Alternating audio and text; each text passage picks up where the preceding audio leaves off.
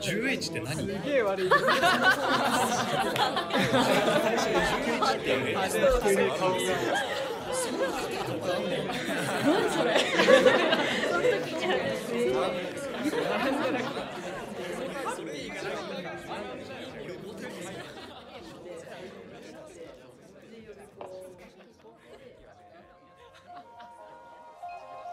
11 11 11 11ラジオ11返すれはわからない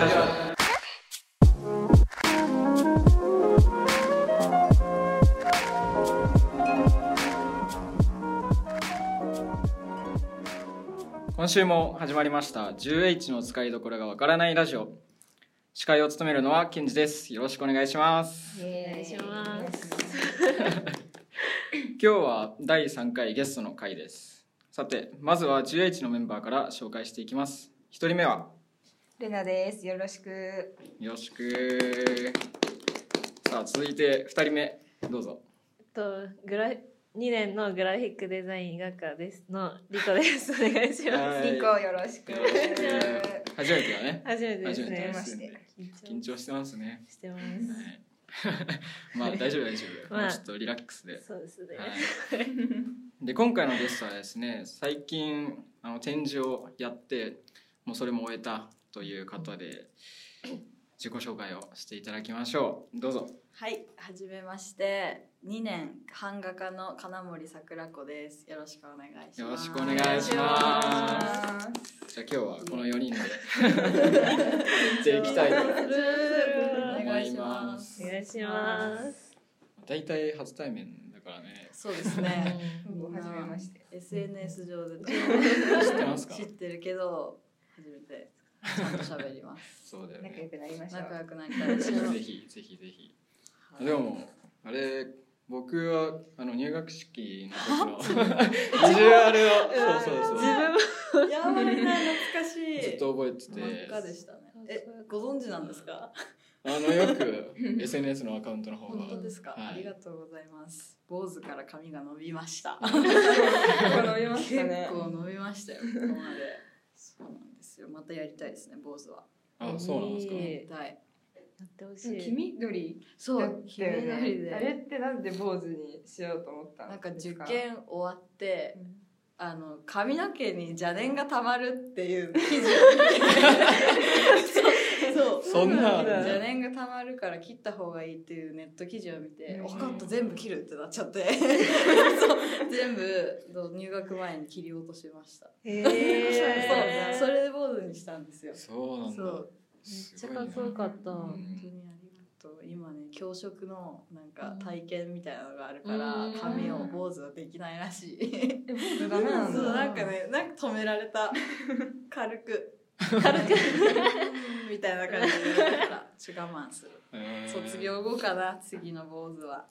卒業後。楽しすごいね。めっちゃあんな坊主似合う女の子初めて見た。本当に。ありがとうごめっざいます。ね。めっちゃかっこよかった。嬉しいです勇気もいる。超楽しみ。記事読んでも坊主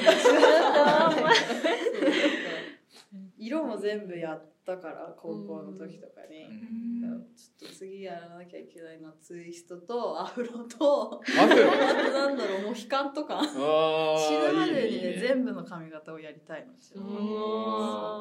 壮大な夢だ。あ坊主やっちゃったからね。もう怖いもんない。ー。怖いもんない確かに。いい。ねアフロを見てみたい。じね伸ばさなきゃまず。ああ、そっか。しなきゃいけないから。ではないとね。そうそんな感じです。でもこの間なんかえ髪のすごい長そうあエクステつけてエたの？クステつけたんですよ。だからあれ短くなったなって逆に今思ったんだけど。そうエクステのつけるの好きで。なんかね中学校の頃はギャルになりたくて。そはうアゲハだっけだっけ？エッグとか。ずっと読んでてポップティーとか。えー、うん。読んでた。そうでなんかギャルになり損なってなんか変な個性的な。言ったら坊主になっちゃったの。いやすげえ進路変更がやばい。進路変更やばいよね。紆余曲折ほ全部通って。そうなんかねもう超ピンヒールとか履いて渋谷かっ歩してたはずなんだけどなんか違うってなって。でなんか急に原宿系に行って、うん、古着が大好きになってうーん。そう。服飾には行かなかったんだけえそれはなんか理由があった？どなんかアパレルでバイトした時に服を扱う仕事無理だってなって拒絶反応が急に出ちゃったの。へうんそれはなんで？なんでなんだろう？なんか自分が着るのは好きだけど、うん。なんかそれに深く携わるほどの責任はないなって思ってあそうそうそう趣味でいいって割り切ったんだよね高3の時に。へ高3までなんか自分通信の高校行ってて、で高校じゅあじゃあ大学受験一般大に行きたかったの。なんか美大知らなかったの高3まで、へー。高3なんて受験期だよね。う。ん高2の終わりまでアパレルでバイトしながらなんかふわふわしてたんだけどなんか急にバイそのアパレルができなくなっちゃって体が。精神的に。ってなった時にもう本当にねお先真っ暗になって やばいこれどうしたらいいのみたいなもともと先生になるために大学行きたいっていうのがあったから、うん。え何を使って受験しようみたいな。で高校の先生に絵描いてなんか受かるとことかないのみたいな。自分絵が好きだったから、えってか逆にもうその時絵ぐらいしか自信なかったから行ったら美大行けばいいじゃんって言われて 何それ？その時に初めて。えー美大だって何？ってなって、なんか武蔵野美術大学とか多摩美術大学とか聞いて初めて知って、で予備校を教えてもらって行って初めて油絵をやった時に 下手くそすぎて おもうびっくりしちゃって悔しくなって油絵科に行こうと思った。へー。はい今でも版今画ですよ版画にいるのはねちょっといろいろあったんだけど湯画を受けなかったの玉美の湯画をあ受けなかったそうなんかねあのここは P かもしんないけど 教授に苦手な人がいて。あー。そうそれは受験期になんか出会った教授なんだけどこの人に公表されたくねえと思って。そう。だもう嫌だ。だったら受けないってなって玉美の油を受けないで逆に版画の教授にすごい好きな作家さん兼教授みたいな人がいて、じゃあそそっちに行った方が勉強になるなと思って玉美は版画だけ受けました。なるほど。そんな感じ。そうなの。展示会で出してたドローイングうんうんうん。とかはああいうのはその油絵目指してた時の名残でやってるんですか？そうですね。版画家にいるけど全然版画の制作より自分の油彩とかうんドローイングの方とかを先生もあの全然いいよって言って制作させてくれて好評もそういうの出しても公表してくれる環境を整えてくれてるからあそうなんだ。のびのびとやれててで受験期の時にやっぱり高3からその絵画受験絵画っていうかイラストとかじゃなくて絵画に変更して絵がめちゃくちゃ下手だったのね。空間捉えるとことかうん。デッサン力とかマジでなくてだからそっからドローイング始めたの。高3の時から、へー。もう毎日ずっと高三のいつぐらい高から？3の6月ぐらい。へにやばいもう書かなきゃってなっちゃって。でそれでずっと毎日。習慣づけて毎日そうそうそうやってたらどんどんそれがね毎日書かなきゃねあの気持ち悪くぐらいになってってずっとそれが溜まって本がどんどん増えてってノノートが増えてってそれを大きい絵に消化しようとし始めたのがこの間の展示のドローイングの形かも。最初はノートだったんだけど。集大成みたいな。そうかも。一回この2年23年ぐらいの。ああ行けばよかった。ぜひ来てください。今度もやるんで。めっちゃ楽しみ。うん。ありがとうございます。ね。新しい。そう桜新しい。新しいのをね作っていかなきゃまだ何も正解も不正解も分かんないけど。うん確かに。本当に。将来的にはどうなりたいとかなんかあるんですか？将来的にはやっぱり先生になりたいですね。あー先生なんだ。そう先生になりたい。美術の中学校の美術の先生になりたくて。そうだな。きっかけとかあった？え自分が中学校の時の先生にめちゃくちゃ救われてて、うん。なんかまあさそのいろんなじことがある時期中学校の時、なんかねいっぱいお世話になったんだよいろんな面で。でその自分の中学の先生たちがみんないろんな経験して映画監督から先生になりましたみたいな人とか一般社会で働いてなんかサラリーマンしてから先生になりましたとかいろんな人がいてそういう人たちにもうなんかねいろんな引き出しを持ってる方が生徒は魅力を感じるしうんなんか自分がさ助けられたからそういう人になりたくて。うん。なんかやっぱさ なんか一本の道行けないこういうクソガキみたいな。出ちゃうみたいな。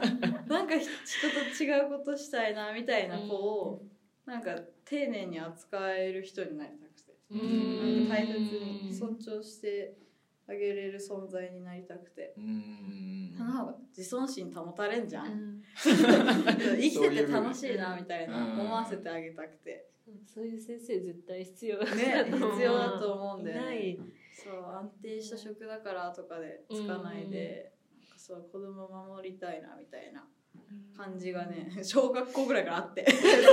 自分早っ早熟も早熟じゃん子供の時からそ子供の時からなんか将来になったら守ってあげたいなみたいなのがあって。そうそれで今教職の方の勉強も楽しくやってますね。うん絵はねずっと描くと思うから心配はしてない。なんか特にその画家一本でっていうのは今は考えてないか。うんえなんか生きてるのと同時に描いてれば溜まってくだろうなみたいな。そんな感じかな。なるほど。作品を描く時とかうん。あとはなんか自分のファッションとか、うんうん。まあ、今日も始めた時に、ううんわパワフルだなと思って本当に。すごい。僕の中ではパワフルなイメージがありがとうございます。強い。ね二人もそう、めっちゃめっちゃ思う いやいやいや。ないん校内歩いてても見かけるんだけど、いやなんか話しかけられない。なんかなんで？なんで存在感がいやありすぎて最近うちやばいだなドブみたいな服着てるよドブみたいな本当にどういうことやばいもんなんかスウェットみたいなスウェットでしか最近学校来てないもん本当になんだろそれでも強い。それでも強い。うそれは入学式の坊主の影響絶対に。そう。確かにね。なんか自分のそういう外見とか、あとは身につけるアクセサリーとか、うんうん。そういうものはどういう影どっから影響を受けたりとか？なんだろう。さっき言ったギャル雑誌とかそういうことなの？いやギャル雑誌はまあまあ潜在的にはまだ残ってるんだろうけどなんかなんだろうな自分がまだまだ自信がないから自分に。うん。自信もないし自己表現も何もうまくできてないなって思うとこがあるからなんかやっぱ装うってすごい装備してること自分のなんかがまあ派手な服着ればそれはそれだけ甲冑になるしさ自分の。うんうん。なんか気分が低い時ほど明るい服を着るようにはししてるからなんかその気分が下がってる時ほどなんか派手にしなさいって予備校の先生に教えられてえー、いい先生。桜子はそうしなさいって言われて。うんそれでモチベーション維持してそうそうそうそうそう。だからなんか意外と元気な時ほどうちなんかもうドブみたいな。そ うあそっか。大変違うんだ。違うんだ。まあね楽しんでる時もちゃんと派手なんで着るけどね。うん。なんだろうあと服好きにな服好きになったっていうかちゃんと楽しむようになったのはあの原宿の3二分3と2分の1って古着のムユアさんって人の影響が一番大きくて。うんそうそっから服に関してはね変わったかな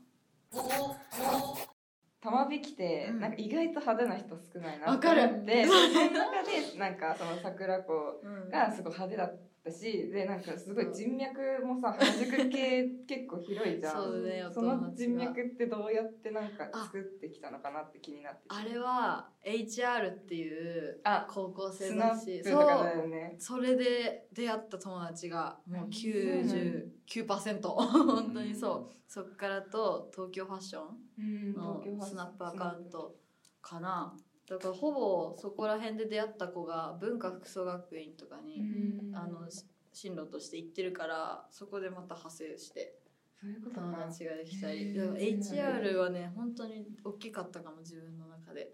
HR 買ってた。ね。でそうもねなんだ。え知らない。俺ちょっとすいません、うん。知らないんだけど、うんうん。HR っていうのはどういう？あのキャリーちゃんとかうんケミオくん。そうケミオくん世代だったそう知らない時にアミーガーチュだっけ？そうそうそう発音がわからない。わかんない。そうそのなんだ今でいうインフルエンサうん高校生だよね限定っていうそうか高校生の子がまあ芸能人とかじゃなくてあの一般人の子、うん。まあその子たちのファッションイケてる子のスナップすごい何人もバーってそうそうそうそうそう。東京あと大阪とかもあったりだね。なんかおしゃれしてなんか行くそうそうそんな感じ。なんかうん毎月何日にスナップ大会みたいなのが、キャットストリートで開催されますみたいなのがツイッターとかでなってその時に友達とめっちゃ決めてうん。遊び行って撮ってもらうみたいな、そういうのがあったの。そういうのがあるんだ。そうでも今もうないのあ今ないんだが高3の卒業号の前で廃刊って感じそうわーって感じだったね。そう。あどっかの出版社が出してるとかじゃなくて。出版社が出してる出版社が出してる普通に置いてあったよねテントに。そうそうそうへえでも廃刊になっちゃ廃った。刊になっちゃったえもったいねもったいないよね中学校の頃それに乗るのが夢でね早く高校生になっておしゃれして原宿行きたいと思ってる時期がね紙媒体もなくなってね。うん。どんどんなくなってくるついこの間、あのテキスタイルの先輩を呼んうんうん。うんでラジオやった時に、うん。その人があの雑誌を読んで中学校とか高校の時に、うん。なんだっけ？うーんと「セブンティーン」とか、はいはい。あとポップティーン「そうそうそう」とか。なんかその辺の雑誌を読んでうん。服が好きになったとかなんかテキスタイル行こうかなみたいな。うん。そういう影響があったらしいんだけど、うん。その人が言ってたのは最近の雑誌なんか全部同じような感じだからうん。なんか雑誌に特徴がないみたいいなことや言ってたんだよね。確かにポップティーンさうちら読んでた世代はさうん。なんかカリスマがいたじゃん。いた。水木ティークミッキ大好ーでいたのに今そのポップティーンとかギャル雑誌読むと割となんか落ち着いてるわかる。わかるわかるもうギャンギャンにギャルだった子がもういないっていう感じだから。ね。割とだからなんかそのホームホームルームじゃねえや。HR HR, HR っていうのさホームルームっていうの その HR がなくなったのも結構もったいないよね。ないね。なんかそういうのを見てさ服好きになったりさそういう進路に行ったりする人がいなくなっちゃうもんね。少ないよねどんどん少なくなってるけどだからそれで廃刊になったけど、うん。その同じ年の子一緒に出てた子たちとこの間成人式前の前撮りって言ってあー見た。10人ぐらい誘って一緒に撮ったりした。まだめっちゃいい。そう服やってる子とか。うん。自分は全然関係ないとこに行っちゃったけど、そう一緒に仲いい子集めて前撮りした。そう。えあのめちゃくちゃ大人数でそうそうそうそうそう。あ全前撮り員だったんだ。HR そう HR でなんか自分の好きな服着て、なんか二十歳になる前に撮ろうやって言って 企画してみんな来てくれて。すごいね。全員は集まれなかったけど、うん。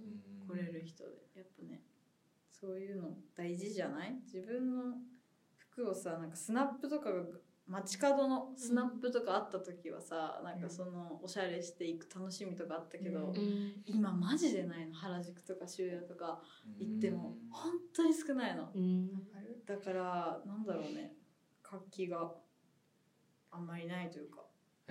そう自分大学になってから本当原宿行かなくなっちゃって、へそう本当に行かなくなっでもたその雑誌側の人たちもさ、うん。なんで配管とかそういうことをしたんだろうって思って調べたらさ、うん。やっぱおしゃれな人っていうかそう自分のスタイルを貫いてる人が減ってきちゃって、やっぱなんか無理やり写真撮ってなんか載せようと思えばやっぱ雑誌って続くけど、うん。なんかそれも違うかなみたいな撮りたいって思った人みたいなこと言ってて、うんやっぱ減ってきてるから雑誌とかもなくなってくんだなって思って、そういううん国が疲れてんだよ。国が疲れてるから国民が疲れておしゃれする時間もない。体力もなんかやっぱ自分着飾るのってさ、うん。めっちゃ体力使うじゃん。そう。お金もいるし。そう人に見られるっていうのでエネルギーもあるしさ、うん。なんかねそれがみんなできなくなってるのは悲しいね。疲れてきたね。そう。自己表現は。うん。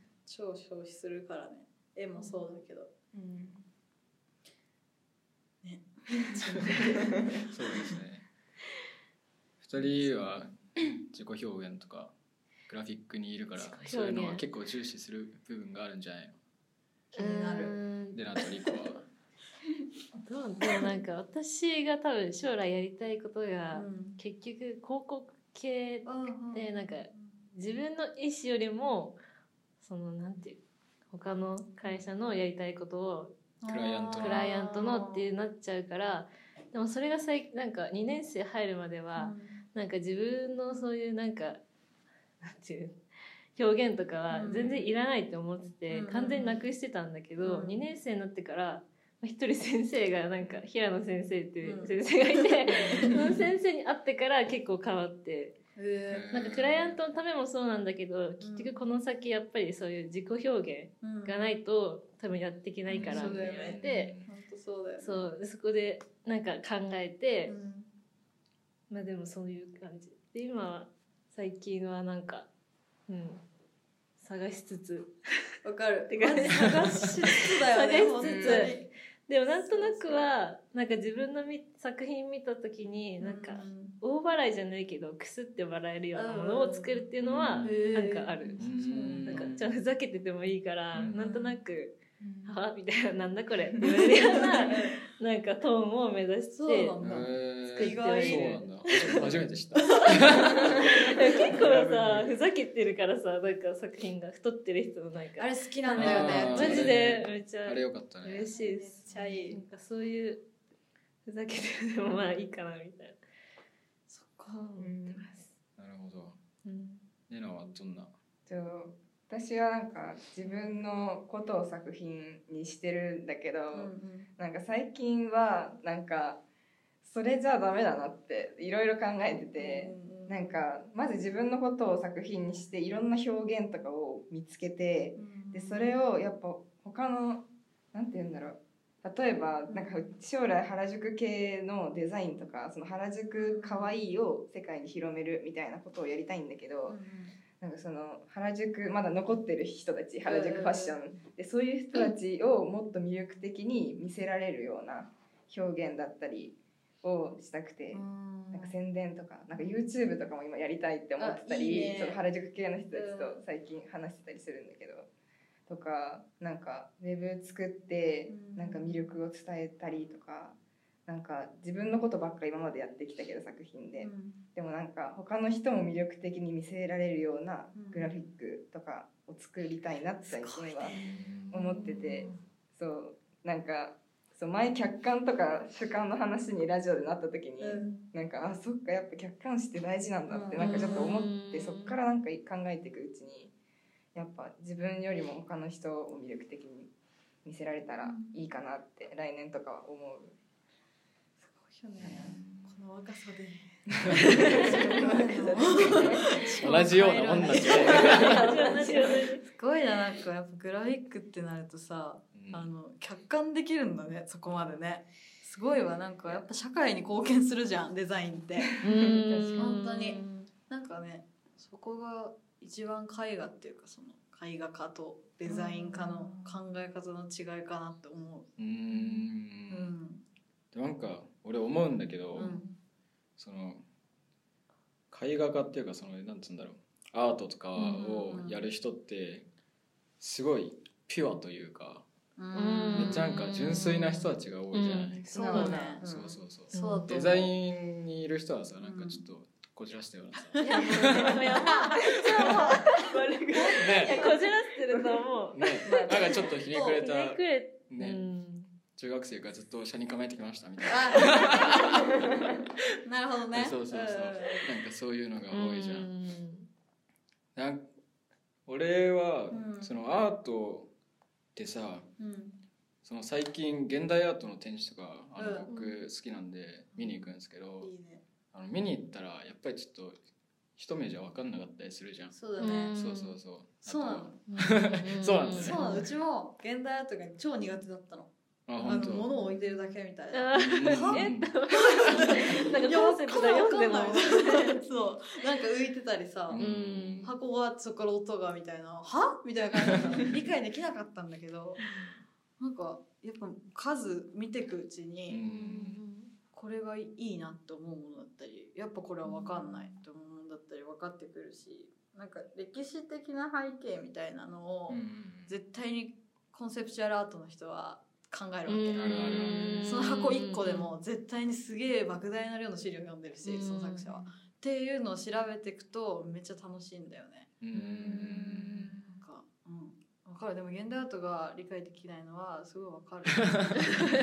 でも俺がいつも現代アートの展示行ってうん。面白いなって思うのはあれってさうんほぼほぼキャプションとか全然ないしそうだね。そうだね。でなんか誰かがさせ作った人が説明してくれるわけじゃないじゃん、だから本当に見に来た人のうん。それぞれの見方があるっていうのがすごい面白いなと思って、最近、うん、と今千葉でやってる、うん。うん、となんだっけ非常にはっきりとわからない点っていうのがあって。あおう。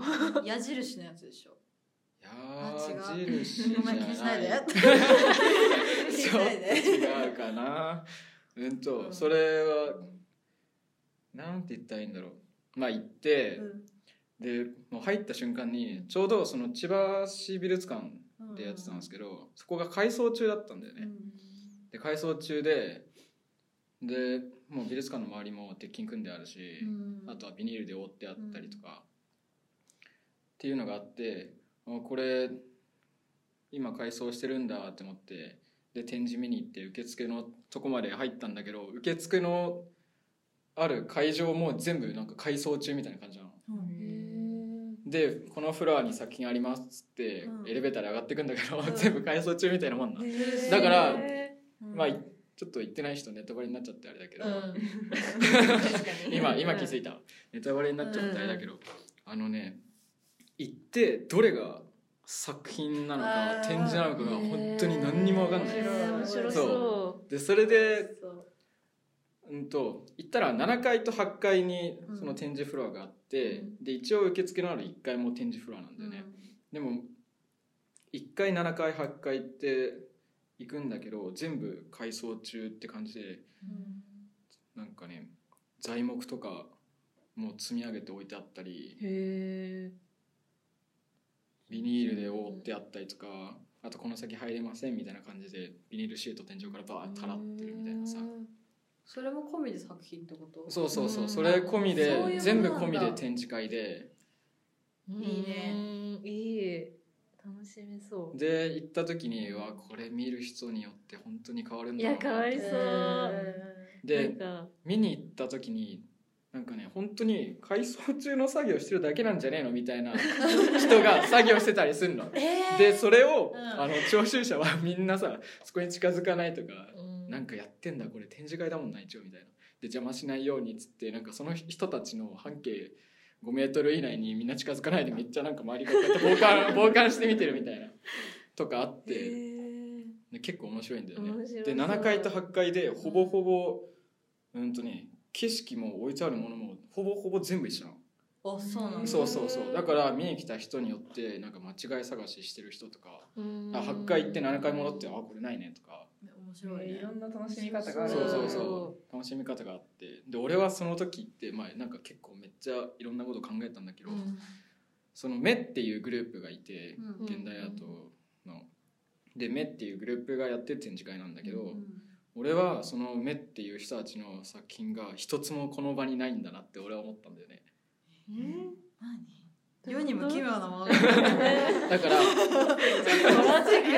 いやないなって思ったんだよ、うん。ななぜかっていうとなんかねもうどこからまず展示会場か分かんないし作品かどうかも分かんないの、うん。でも展示会ってあのこのラインから出ないでくださいっていうルートは示されてるんだよね。っていうか白いマスキングとかあのテープとかで床に貼られてて、うん。ここから出ないでくださいみたいな、のがあって、でまあその中をね歩きながら作品に近づかないぐらいの距離感で作品見えたり部屋の中見たりするんだけどなんか本当にもう置いてあるもの置いてあるもの全部えこれこのままでええんかみたいな、作品って普通さ段ボールからさ出してさ、うんあの台とかの上にちゃんと載せてでライトアップもちゃんとするしでキャプション載せんならキャプション載せるみたいになってそれいうのそういうなんか自分の持ってる作品ってこういうものだとか展示会ってこういうものみたいな、ないんだね。そううん一つもないんだよ、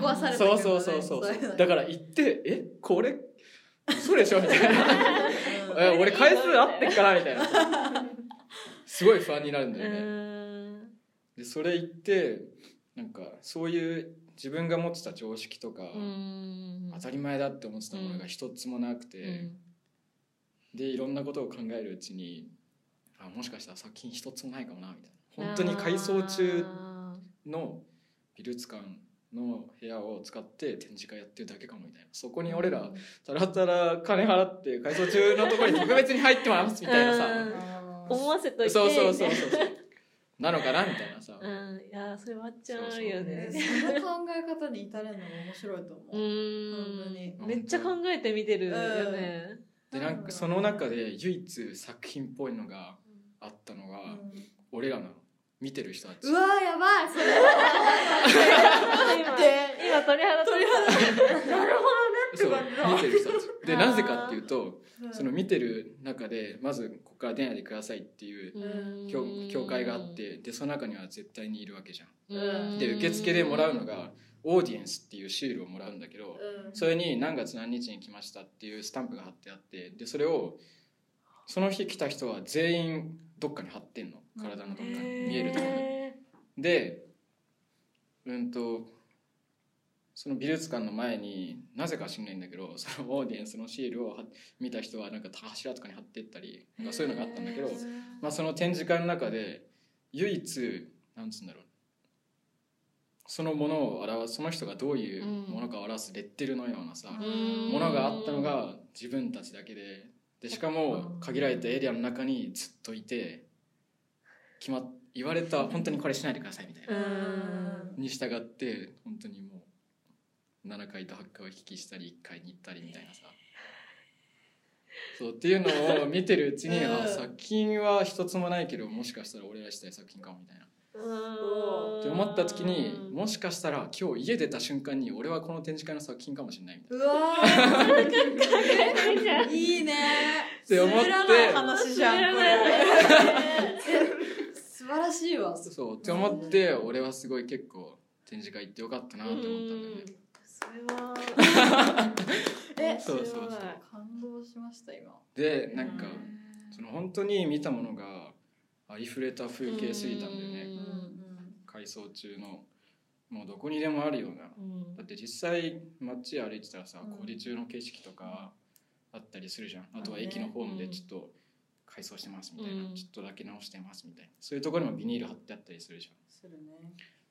だからなんか見方とかを変えればうん。なんか自分はもうずっと同じなんつうんだろう。まあ言ったら展示会の中にいるようなさ、うん。そういう空間にずっといて一つ一つなんつうんだろうこれが作品でこれはまあ普通の椅子でみたいな。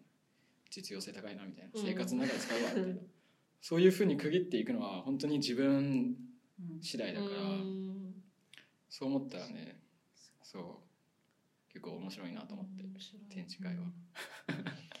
なんかさデザインはうん絶対に人に伝わらなきゃもうダメみたいな感じがあってうん授業でもやっぱなんかいろんな人がいてうん。いろんな表現があるけど結局なんか評価し基準はなんかやっぱ伝わってる伝わってるか伝わらないかってなっちゃってねてでもそれは分かるよ。確かになって思うけどでもなんかそういう現代美術とか見るとなんか別に伝わらなくてもなんか面白いものってめっちゃ逆に伝わらないから面白いみたいなのが最近なんかあなんかいいなと思って。うん。て、そうだうねん、見る人によってなんか違うからね、違う感覚を与えられるってなんかそうだね。そこもなって思う。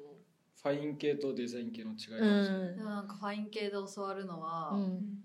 あのそういう視覚的にはあのなんだ自由に捉えていいですよっていうのでも作者はその覚悟を持ってなきゃいけないしぜぜぜ何絶対にちゃんと説明できなきゃいけないよっていう教わり方はしてるよ。だから全部をその見る側に託してはいけないってよく叱られる。本当に。なんかね好評でもあのまあ自由に思ってくれていいですみたいな言う人はいるんだけどそういう人は、うん、注意されてる。表現としてあんまり向いてはないかなみたいな。それも結局自己満になるわけで。あ制作を放棄してるのと同じだなって自分も思うし教授も言う。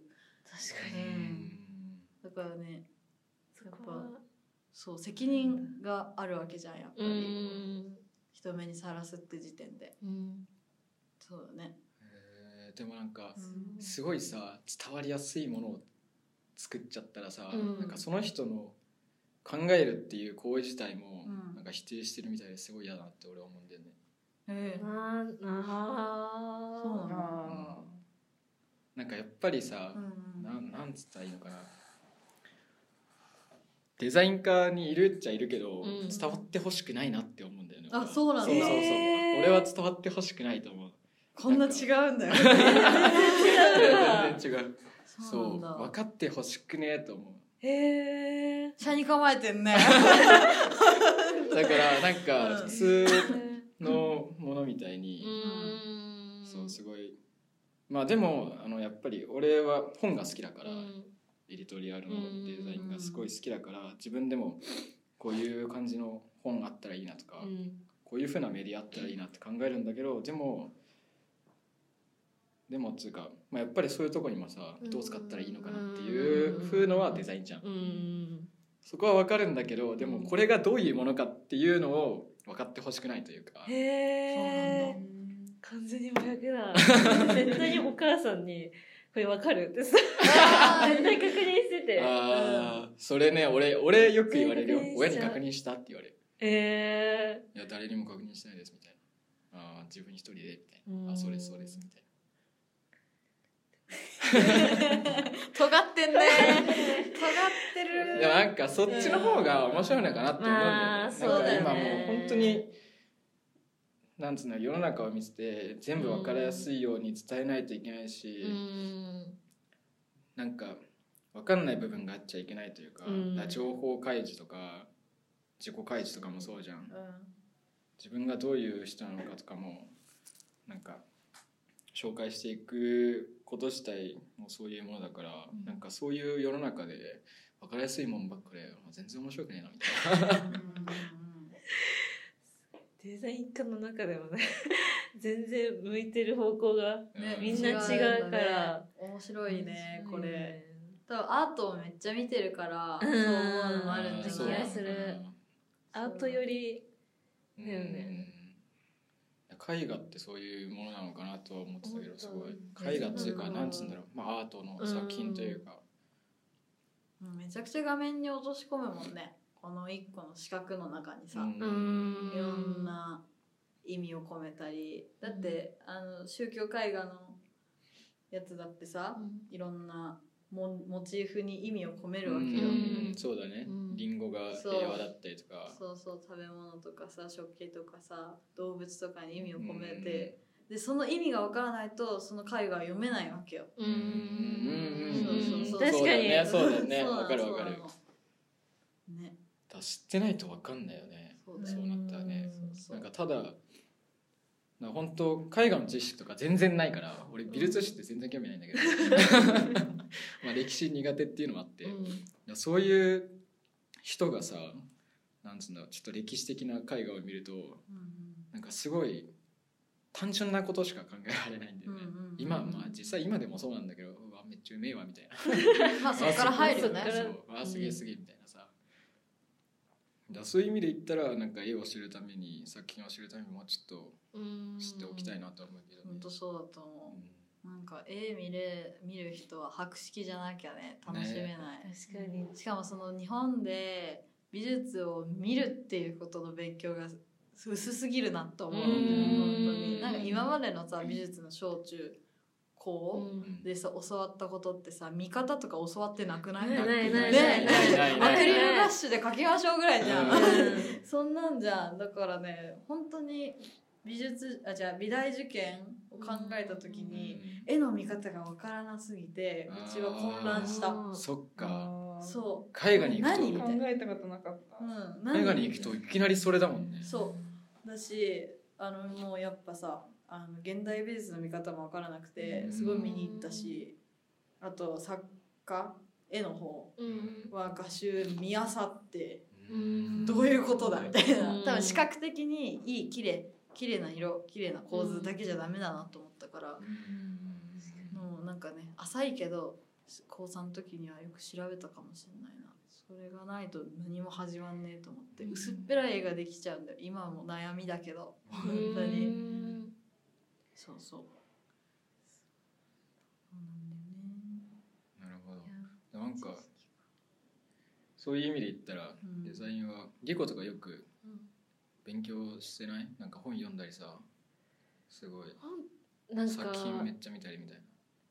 結局 さっきの別になんか広告系だからなんか勉強っていうかなんか結構 CM はもうずっとなんでこうなんなんどういう意図で作ったのかはもう絶対考えうん。るしなんかこういうのを言いたくてこういう CM なんだろうなっていうのはもう全部えー。なんか分析してみてへー。でなんかすげえ。自分がやってることがうん。結構なんか、さっきも言った表現があんまりなくてグラフィックのイラストレーターっていう、あいん？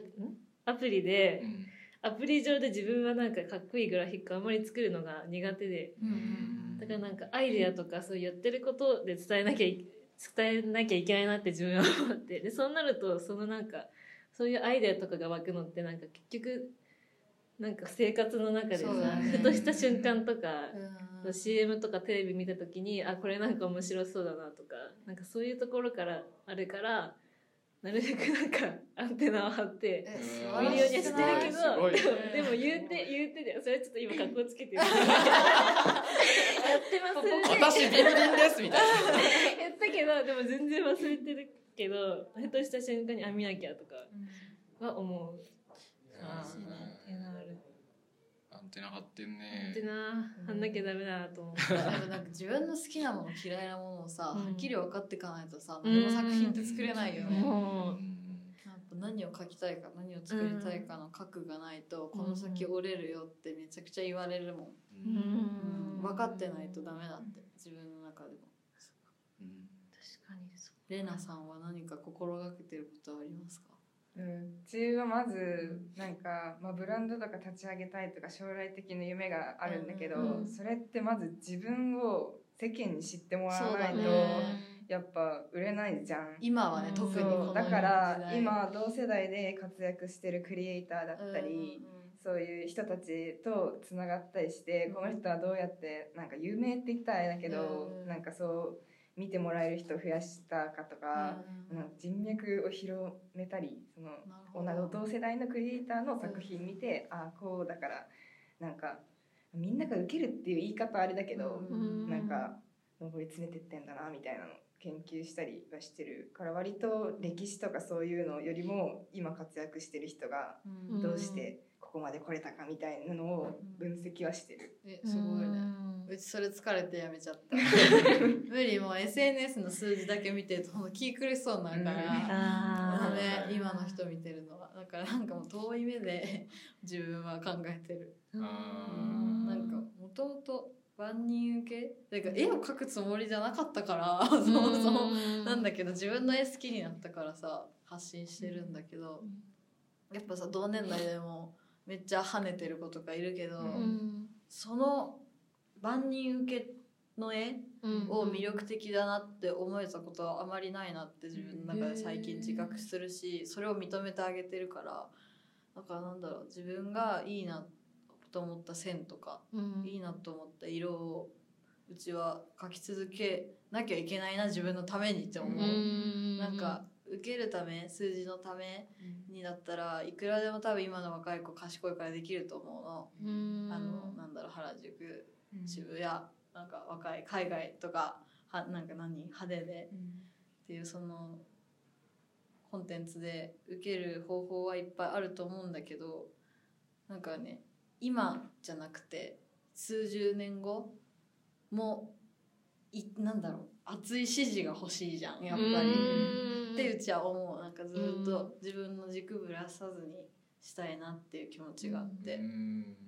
なるほど。うちブレるからさすぐ。しかもこの SNS 時代だとさ超影響されるじゃん。いやされるめっちゃ慣れるよ。もううちそうも主観客観主観客。そう観でねもううちは何がやりたいか分かんないそうそうそう何がやりたいか分かんねえなってなるし数で負けたら本当悔しくなるし、うん。それこそフォロワーとかさ。でなんか、でもその人たちに自分の自己肯定感とかさ自尊心をさ任せたらさそのコンテンツなくなった時にさ何も残らなくなるじゃん。だったら自分がその SNS にあの投じる作品から得られたものじゃなくてもうなんだ自分で作る作品とのなんだろう関係性深めていった方が絶対将来的に長い目で見たら自分のためになるな確かに。今今パッて入れれるとかじゃなくってこと？そうそうそうそうそう。かなって。やっと自分で落ち着けたそこに。そうなんだ、うん。やっぱ派手な格好してさうん。評価得た分さ、なんかずっと派手なことしてなきゃいけないみたいな。怖いそれはすごいあるね。あるね。そういうのあるよね。本当にあるしなんか絵ばっか投稿してたらいろいろ来るよ DM とかで「なんかもう服やんない。なんで最近そういうなんか色の服着ないんですか? 」とか来るし。なんかドブドブ。ドブドブ着てるんだけど とか来るしさなんか。最近派手じゃないよねみたいな。最近元気なの元気だよみたいな。なんか見ろよドブだろ。いや本当見た目でしか評価されない、うんそうだよね。悔しいからさだったらインスタがなくなった時でも自分のことを好きで入れるような人になってたいじゃん。確かに。絶対にね今のね若い子でねインスタなくなってね精神病むやついっぱいいるぞ。あ のフォロワーいなくなって。どうしようみたいな、うん、やばい。生きていけない。怖いね。タピオカあげる意味もない。そ うどこにあげたらいいどこにあげたらいいのって。そう。路頭に迷う。本当に迷っちゃうから本あるよね、そううん、今もうすごいなんつうんだろう。表層的な情報ばっかりね受け取ってねとそう。どこからでももう携帯見ると全部インプットインプットみたいな、うん。アウトプットする場所がない。超疲れるよね。ね。携帯見てるだけで。すっごいもうそういう部分で言ったらそういう今言った意識はもう大事だよね、大事だと思う。めっちゃいやだわかんない。今後そのなんか発表する場が減るとは思わないの。SNS 上で。うん。あのいろんなコンテンツが増える一方だとは思うんだけど。うん。なんかそんな薄っぺらいさなんか評価の自分が好きっていうのだと多分崩れるじゃん。うん。わかんないけどね。そうそれだったらなんか根強い自分への愛情があった方がいいなみたいな。自分の作品と自分に対する、そういうこともあってうん。展示をやったの最近。そうだね。あれはうん。未完成っていうのをテーマにしてやってて、でなんかみんな全員ドローイングだったの。5人ぐらいでやってたんだけど。で自分いつも展示ってなると完成に必ず持ってくまあ当たり前だけどうん。でかっこつける。うん。かっこつけるっていうか視覚的にも何か的にもね。額に入れたりとそかう。だけどあえて自分のそう刹那的な感情でありうん吐いて捨てるような感情って絵を描くために生まれてるわけじゃない。段ボールゴミ箱になったりゴミになる段ボールに描くことによってうんめっちゃ相性がいいなと思ってその自分の感情と。物質の支持体うんのねだから段ボールに描いて絶対に完成に持ってかさせずにうん未完成を終わりにさせる。っていうのすごい考えたかも。結構一時的な価値というか。そうそうそうそうそう。うんそれが自分が思思ってるドローイングの価値だから。もうね。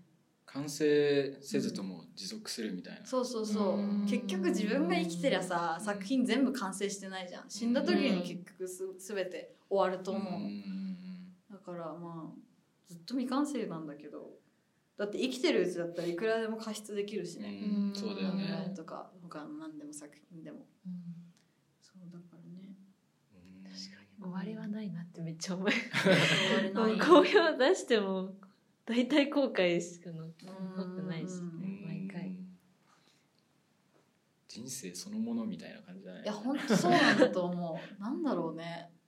でもね最近思ったのが3歳ぐらいに書いてた線と似ても、うん。似たものを最近書き始めてる、えなんか原点回帰？ー。わかんない。わかんないけどやっぱりめっちゃね絵をね社会に出す時すごいストレスを感じるのうち。プレッシャーとストレスと。嫌だな怖い。怖いよーって なるんだけど。でも絵を描くこと自体をやめたいとは思ったことはなくて。うん。なんかいくらその絵が今跳ねなくてもうん。なんか人目にねあまりよく映らなかったとしてもでそういうのを自分が感じ取った時にやっぱショックは受けるんだけどでも支持してくれる人もいてで発表するの怖くなるけどでももう発表したくないなみたいになるの。すごいもう載せたくないなみたいになるんだけど絵が溜まってくの。絶対描き終わんない。止まんないから手が。そうだからね。何言いたいか忘れちゃった。そう。怒涛にもやっちゃった。路頭になっちゃった。うん、あそう。そうだ。人生そのものだねって言ったやつだ。だからずっと書くんだと思うこれから、うんうん。そういう意識ね大事だと思う。継続してることがあるってすごいいい。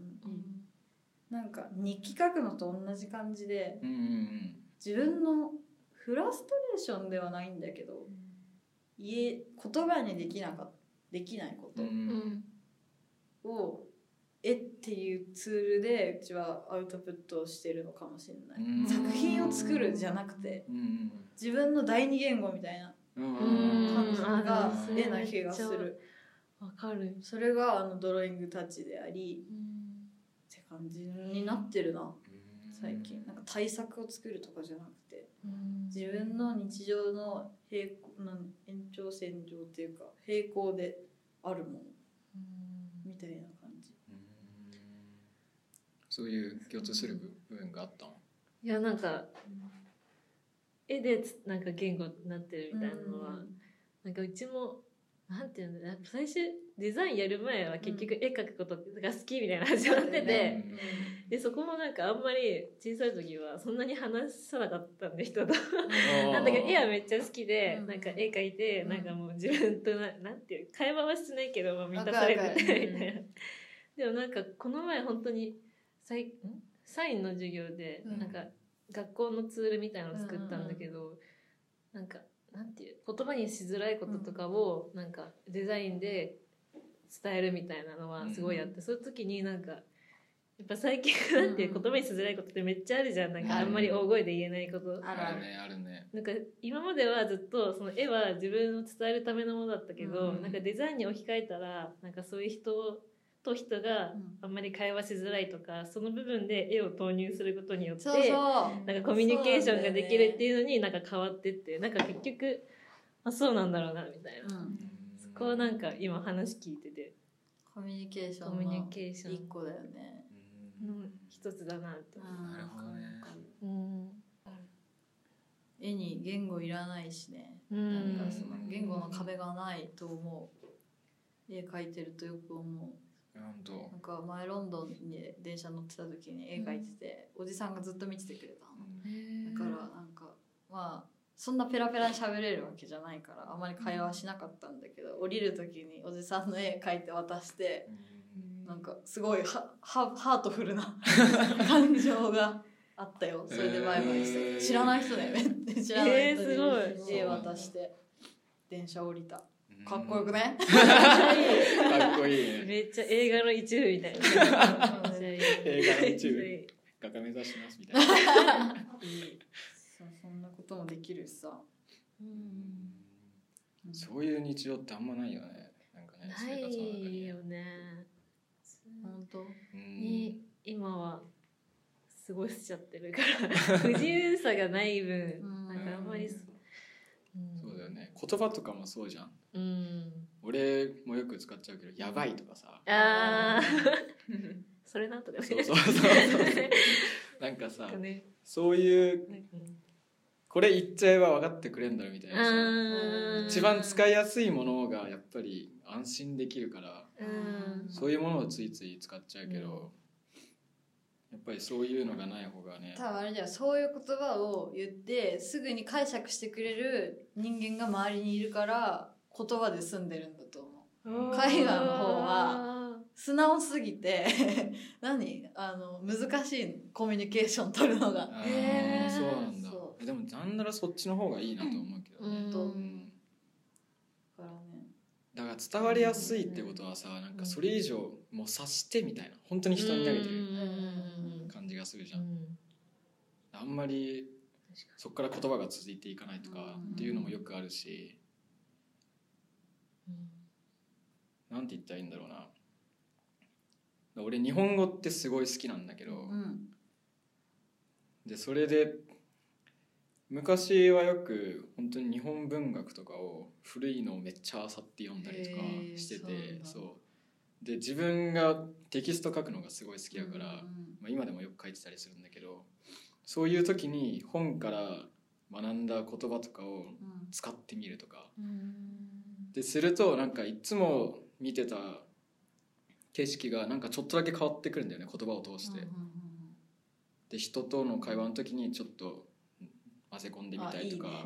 わするとかるわかる。なんか色変わるよね。そう変わるんだよねそれがすごい楽しい。いいね。その感じ。でもそういう人がさ周りにもいてほしいなって思っちゃうよねやっぱうりん思うね。自分だけじゃなくて。うんわかるわかる。なんかもっと絵を本当純粋に絵描くのが好きな友達が欲しいもん同じ科で。なんか自動書記とまではいかないけどずーっと絵を描ける子。絵画ね。イラストではなくて。絵画を描ける子があまり見つけられない。うん。意外と。意外と、まあ、いるけどここまでちゃんと喋れてみたいな子がいない。コミュニケーションが難しい。そうやっぱ壁かもそれが大きいそうだ喋れんじゃんデザイン科の子って。やっぱ人対人の仕事になってくるから。うん。そうだね。まあ説明しないといけそないとかね。う。で人に分かりやすく伝えられるじゃんこうなんか会話してても。うん。すごい楽なんだけど。そう。なんか会話にいなんかねあの絵をめっちゃ描く子とかと喋ってるとあのいっぱいなんかね黄色信号ぐらい出る赤信号。止まる。いろいろ止まっちゃう、へーそうなんだ。そうそうじゃあスその度にムーズにその度にそうそう。理解理解みたいな。そうスムーズに会話が続かない。へー。そうそうそう。なんかもうなんだろうね。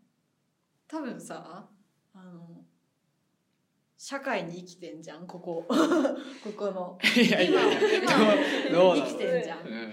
でもそことちょっと違うところにいるんだよね。見るもの感じてるものなんかそういううちはどっちかっていうとあっちがあっちのさなんかもう芸土芸術ですみたいなのじゃないからこっちのエンタメも大好きでいるしうんそうなんだけど何メディアもめっちゃ好きで見るけど、そういうのとマジかけ離れてる子とかは難しいなって思う、世間を斜めから見てる。そうそうそうそうそう。やっぱなんか天井人だなって思ったり 憧れもする。なんかそこまで確かがっつり。うん。何もうなんか取り巻くもの全て芸術でみたいな。にうちできないからそれ。ハムビ楽しいですか？どうなん？俺あちょっと聞いてみたいかも。リコとかはどうなん？めっちゃ苦しい。で も楽しいけど苦しいわ。ってなるけど楽しいみたいな。課題がね大きいまあ大きいんじゃない？そういう部う分大きいかも。でも楽しい。本う当ん。サマビ入ってよかったなって思う？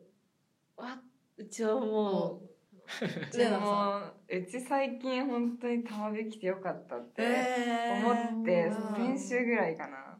なんかうち今まで生きてきた中で、うん。なんか認めるっていうかなんか自分を理解してくれる人がいなくて、うん。お母さんお父さん以外に、うん。うだけど玉火に入ってからなんかちゃんと理解してもらえるっていうか生きやすいなって思う出来事が何個かあって、いいそれねでなんかやっとちゃんと心を許せる友達ができたとか、そういうことに関してはもう玉火来てよかったなってめちゃめちゃいいじゃん。どうですかえー、そうだな。マあでも俺人と過ごすのがすごい好きだから、うん。あの例えば飯食う時ううん。ん一人で飯食う時はもう何でもいいと思ってんの。俺すごいフルグラ好きなんだけど、うん。でフルグラを一回買ったら一回の食事で全部開けるみたいな。変色だよ。めっちゃよくしちゃって、うん。であとはその、まあ、親が甘党っていうこともあって、うん。それを継いでって俺も甘党なんだけど、うん。なんか甘いもんでいいやみたいなさ、うんとかあったりなんかすごい一つの好きな食べ物見つけると、まあ、そればっかり食っちゃうみたいなのがあるんだけどでも人といる時の飯は、なん何食おうかなってすごい迷うんだよね。それが幸せ？そうそうそう。いや 俺人と飯食うのがすっごい好きなの。わかるよ。でめっちゃわかる。なんか食べ行こうみんなで。行こう行こう。はいでん。なんか、何がいいって聞いた時に、うん。相手が迷ってんのを見てうわうわ俺もどうしようみたいな。いいね。っていうのがあって、うん。その人と過ごす時間がすごい好きだから、うん。そういう意味で言ったらそのたまびきて、まあ、いろんな人と知られたし、うん。でうんと出身が札幌北海道そうそうそう。なんだけどまあ土地広いからさ。うん。なんか道路歩いてても別になんか「おあれ？今この1キロ以内に人いんの俺だけじゃね？え」みたい。なさ広いね。夜とかあったりするじゃん。なんうんうんうん。か人気のないところとか。でも東京来るとなんかどの時間どの場所歩いてても人ばっかり行くからあもう全部人だらけだなみたいな。うん。どこ行っても人と一緒にいるわみたいなそうだね。っていうふうにちょっとたまにパッて思うとああちょっと楽しいかもみたいな。って思ったりするよね。いいね。なんかねそのまあたまびきてっつうかうん。うんと俺は小学校あ違う保育園小学校中学校高校うん。予備校大学って全部違う場所であ小学そう地域もどこも違うの。全部ね全部違う場所で、うん珍しい。そう。だから小あの保育園から小学校上がる時に「はじめまして」って言うじゃん「うん何々です。仲良くしてね。友達作ろうね」みたいな。うん友達になってみたいな。それを 俺大学まで全部過ごしてへすごいわてて。地元がないってことじゃ。んほぼほぼないかな。まあ実家はずっと同じ場所なんだけど、うん。俺が移動してるみたいな、あそうなんだ。そうそうそう。俺がなんか方法に行ったりとかちょっと家からすごい遠いとこ行ったりとかうん。っていうのがあってだからその最初のワンステップ目人と会う時とか人と話す時っていうのがすっごい楽しくて美大来ていっぱいいろんな人いてしかもなんかちょっと特殊じゃん。うん。こじれてるやついっぱいいるし。ね。そうそうそう。なんかちょっとひねくれたやつもいっぱいいるし、うん。な。んならクソみたいなやつもいるじゃん、うん。なんかそういう部分全部含めてもうすっごい人と話して楽しいから。なんかまあたまびに限らず言えることだと思うけど、うんうん、人と会うのはすごい楽しいよね。毎日学校来るのは楽しいよ。家にいるとつまんねえなと思ううん。う やへっぱさそうなんだよなんかね。うちマジで今日玉引きてよかったなって思ったもん。ここあこの本当に？はい。本当にそう。なんかこの間までマジで、はあ、高校生の頃の夢に出て「お前玉火だけには入んなよ」って毎毎晩夢に出てやろうかなと思ってた。けど、でえー、そうもそれはなんか一個理由があってなんか美大に入ってからすごいねあの絵を描くことが怖くなった。しなんかやっぱ絵がめちゃくちゃ好きな子がうん。美大に来てーなんか萎縮するよねっていう子めっちゃ絵が好きなこと喋ってたし。うーん。そうそうそうそういうのがあってね絵が好きだったら別に学校関係ないわけよ。うん。だからそうだよねそうだよね。かけるもんそうそうわざわざね美大に入る必要があるのかなみたいなことを見つめ直したことはあったけどやっぱね大学って人脈だね。いや思うね。うん。人と話そうこうやってあえて話せるってめちゃくちゃいいなと思った、そうだよね。ほん楽しい。意外とこういう機会ないよね。ないはい、うちさもうこういう話をしたくてずっとなんか絵の話とか、うんなんかねあの青春みたいじゃん。そうだね。自分の制作の話とかさうん将来の話とか。でも2年間ほぼ2年間しないできちゃったなと思って。すごい後悔したの。そううちもめっちゃ後悔してそうためっちゃ後悔してうて、ん。なんかあいろんなさカニ友達欲しかったし、うん。なんかいろんな視点のほんと違うじゃん。ここ4人だけでも全然違う視点だったし、すごい大事だなと思ったので今後ともよろしくお願いします。ぜひとも仲良く、ね、いい企画だねこれ。ね。ありがとうございます。すそう言ってもらえてもうすごいうんいいやりがいを感じる。こんなんだけど。まあまたねあの話したい時は、うんぜて。ひ来ていただいて、めっちゃ楽しかった。ね、初対面でこんなに話せるすごいこれ。な思った思った。じゃあ今日はこんなところで。はい。はい。りましょう。今日のゲストは金森桜子さんでした、はい。ありがとうございます。ありがとうございました。じゃあ皆さんまた次回もお会いしましょう。さようなら